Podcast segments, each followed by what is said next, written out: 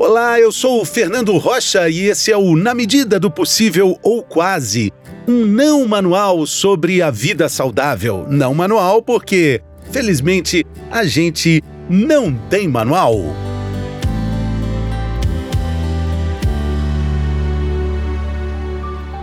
Melatonina na farmácia da esquina. O título do episódio dessa semana tem relação direta com cerca de 73 milhões de brasileiros que atualmente sofrem com o problema da insônia. A melatonina, conhecida popularmente como hormônio do sono, agora também faz parte da campanha agressiva de venda das grandes redes de drogarias e farmácias pelo país afora. Não precisa de receita, mas precisa de cuidado e atenção. E a gente vai falar sobre isso com a médica do sono e também otorrinolaringologista, doutora Melânia Marques, direto de Belo Horizonte, conversando conosco. Bem-vinda, doutora, tudo bem? Tudo bom, Fernando. Como, e você, como vai? Ah, muito bem, alegria é, falar com, com a doutora mais uma vez aqui. Vamos falar sobre isso, né? Eu vi um artigo interessante de um médico dizendo que não dá para comprar melatonina como se fosse picolé.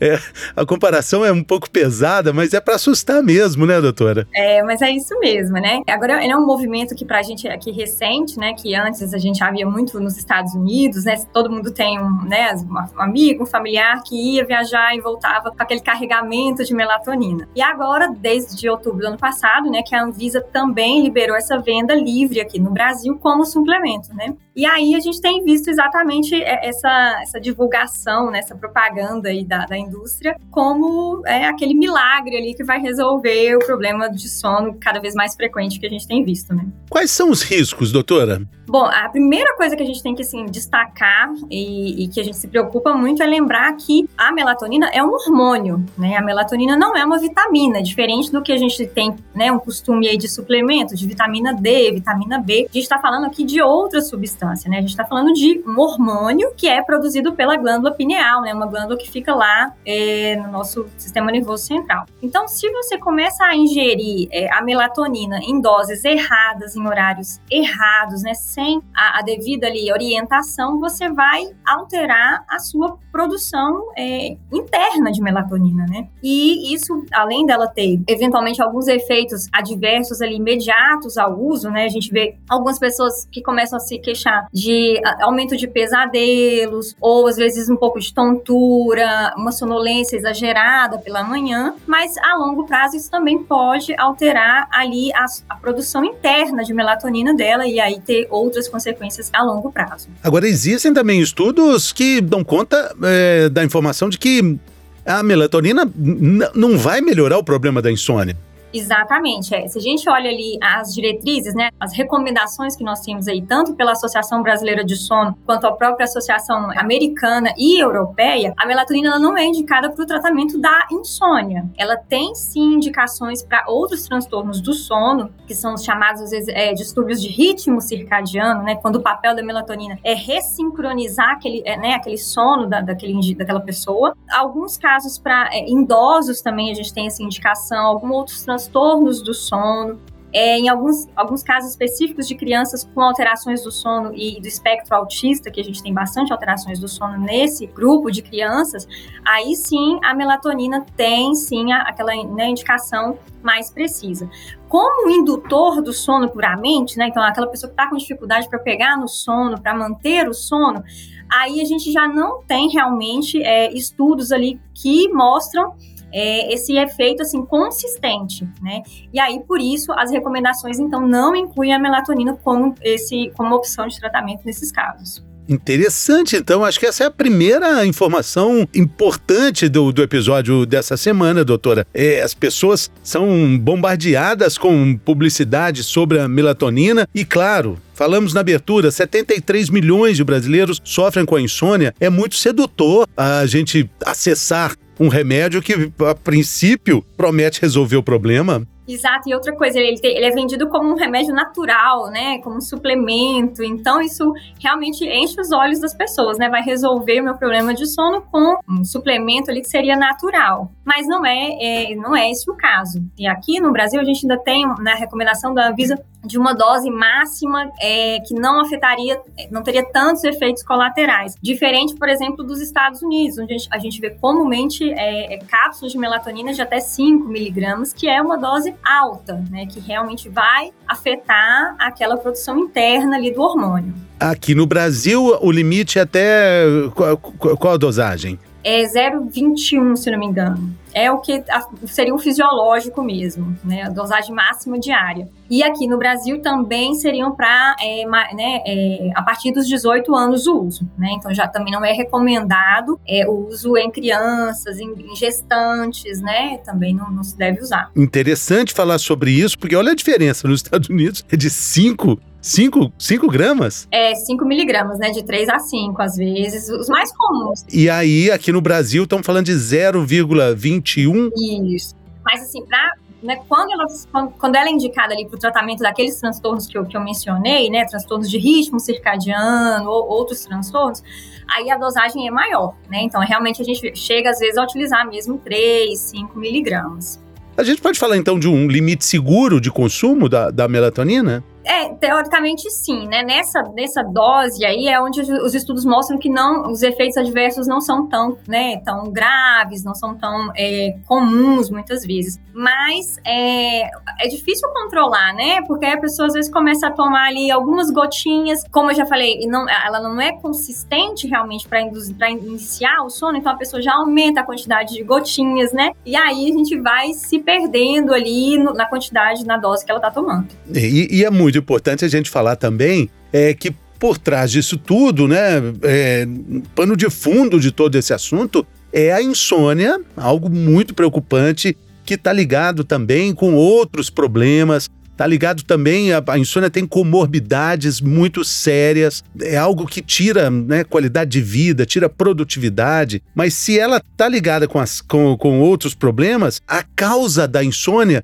também tem várias ramificações que precisam ser investigadas, né, doutora? Exatamente, né? A gente fala que o sono está dentro das 24 horas do seu dia vivido. Então, assim, tudo que você passou ali ao longo do dia, todos os seus problemas, é, é muito comum a insônia é, ligada aos transtornos de ansiedade, de depressão. Então, o sono ele reflete muitas vezes aquele estado de hiperalerta, ansioso que a pessoa tem vivido ao longo do dia. E aí o sono é um reflexo disso. E é exatamente você, né, aquela ideia de só tomar ali um, um medicamento para começar a dormir e o, né, não, não, se, não se atentar para o resto do dia, o que está acontecendo, não vai na raiz do problema mesmo. Muito bom lembrar isso, né?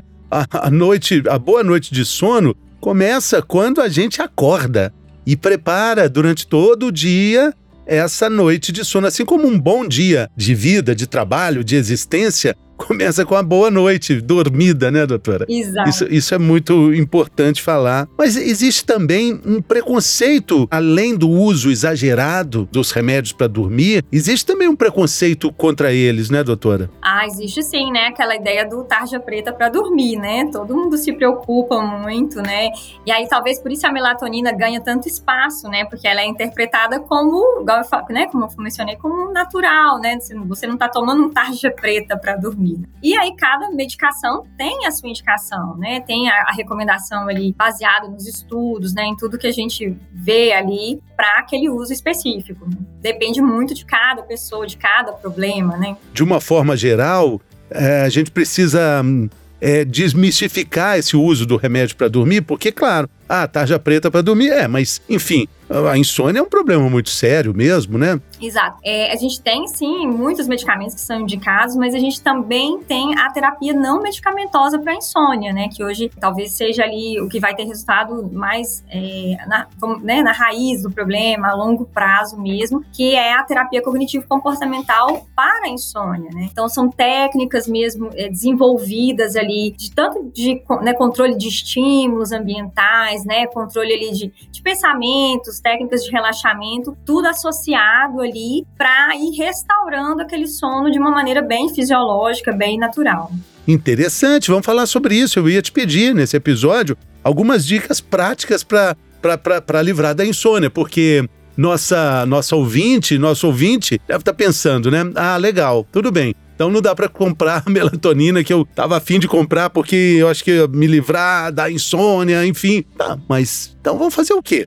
Aí, vamos, vamos dar as dicas. A própria melatonina ou outros medicamentos que a pessoa às vezes, às vezes toma medicação ali um tempo antes, né, à noite, um tempo antes, e vai fazer N coisas, né? Resolve trabalhar, abrir o computador, é, ficar no celular, né? Ela, o sono ali não vai chegar também, né? Então, um dos pontos principais ali é você ter um, um, um ritual de sono, né? É, um, um, cuidado ali é, de relaxamento mesmo, de se preparar para aquele momento, começar a desligar. Então, é importante sim é, evitar as telas próximas ao horário de dormir, ter um cuidado de uma rotina, né? Cuidado com a refeição, alguma atividade que te relaxe no período ali antes de dormir e principalmente os horários, né, Fernando? Que é o horário regular de dormir, de acordar todos os dias, né? Faz muita diferença, né? Dormir sempre no mesmo horário, não é?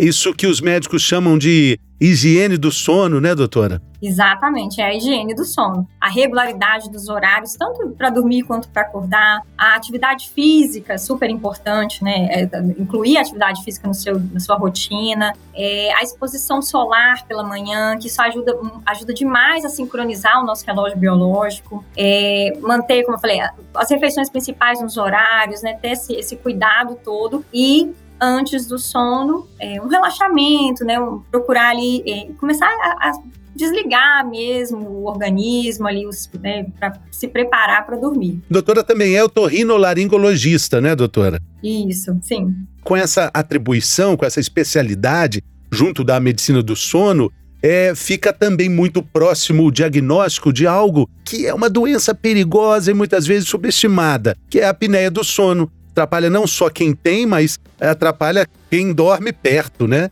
Porque é aquele famoso ronco está muito ligado a problemas cardíacos também, né? Problemas respiratórios. Com certeza. O ronco, o ronco habitual todas as noites não é normal. O ronco de alta intensidade, que vai incomodar né, o parceiro de quarto, mas ele é o primeiro sinal, ele é um, sinal, um grande sinal de alerta da apneia obstrutiva do sono, que, como você falou, está relacionada com aumento de risco cardiovascular, né? É, doença metabólica também, diabetes, obesidade, é, a apneia obstrutiva do sono, ela é um fator de risco para essas outras doenças. E, e, e é interessante a, a gente perceber que altera também a qualidade do sono, né? Esse sono não vai ser de, de ah, tá dormindo igual uma pedra. Não, não é bem assim, né, doutora? Quem tem a apneia do sono, muitas vezes não se queixa do problema, né? Ele é elevado pelo, pelo parceiro de quarto, né? Que tá super incomodado com o ronco, que a pessoa em si acha que tá tudo bem e, e às vezes pelo contrário, ela fala: nossa, eu durmo muito fácil, eu durmo em qualquer lugar, né? E não, essa sonolência excessiva ao longo do dia é tá indicando que o seu sono tá ruim, né? Então, aquele ronco tá junto com a apneia obstrutiva do sono, o, o, a, a, noite de sono fica comprometida, né? A pessoa não atinge ali aquela quantidade de sono profundo que é necessária para o reparo, para restauração do organismo. Como consequência disso, acorda cansada, é, fica com sono ao longo do dia. E, e, tem um outro sintoma também que os médicos relatam, que é a, a, a costela dolorida, ou às vezes até quebrada, de tanta cotovelada que toma, né? de quem tá é, dormindo junto, né? O cutucão ao longo da noite, né? Pra pessoa virar, para tentar diminuir o ronco, né? A gente sabe que é, em alguns casos dormir com a barriga para cima piora, assim, a, o ronco e a apneia. Então, ele é cutucado ali a noite inteira para tentar aliviar. Mas a gente tem sempre que lembrar que esse ronco desse jeito não, não é, é normal. normal. E uma doença às vezes traiçoeira, né? Que tá ali todas as noites, levando a. não deixando a pressão arterial da, durante a noite ficar mais baixa, a frequência cardíaca, né? Então, assim, a pessoa tá dormindo sob um estresse todas as noites. Estamos considerando duas pessoas dormindo juntas ali, juntos ali, é, e isso vai atrapalhar bastante a qualidade do sono das duas pessoas. Mas existem outros detalhes que eu queria que a doutora é, falasse um pouco sobre isso. Hoje a gente está muito hiperconectado, está muito ligado com tudo. O celular está sempre ali do lado da cama, está sempre ali, talvez até iluminado. Tem ali uma luzinha do, da televisão que, mesmo desligada, a televisão fica acesa. Tem outros aparelhos também. Essas luzes ali parecendo inocentes, elas podem também interferir na, na, na higiene do sono. Podem sim. E aí a gente vai falar da melatonina. A luz azul que é emitida pelas telas, no né, celular, no computador, ela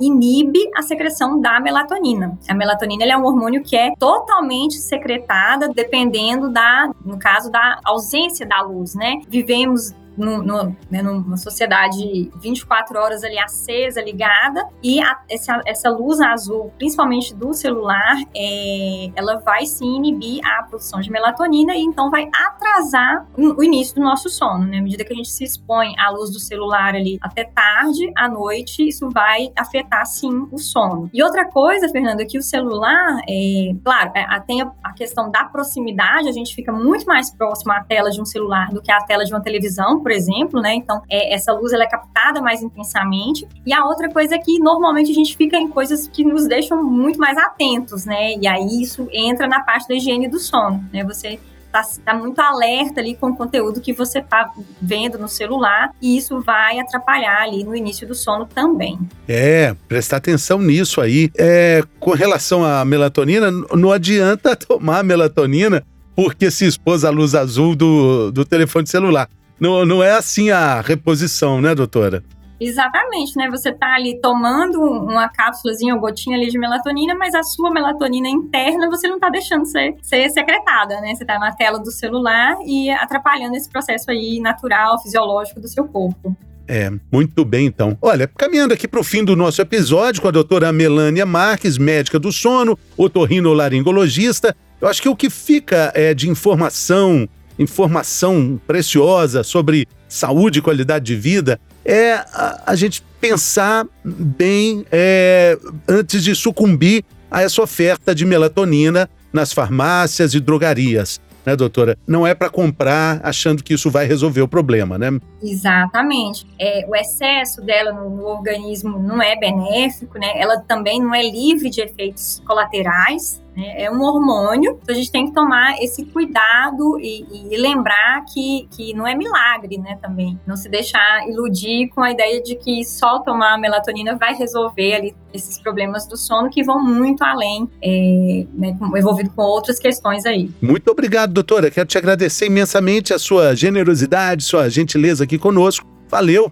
E até uma próxima vinda aqui no nosso Na Medida do Possível. Eu que agradeço, foi um prazer. Sempre muito bom falar de, de sono e muito bom falar com você. Obrigada. Valeu, querida. Muito obrigado pela sua companhia. Até a próxima semana.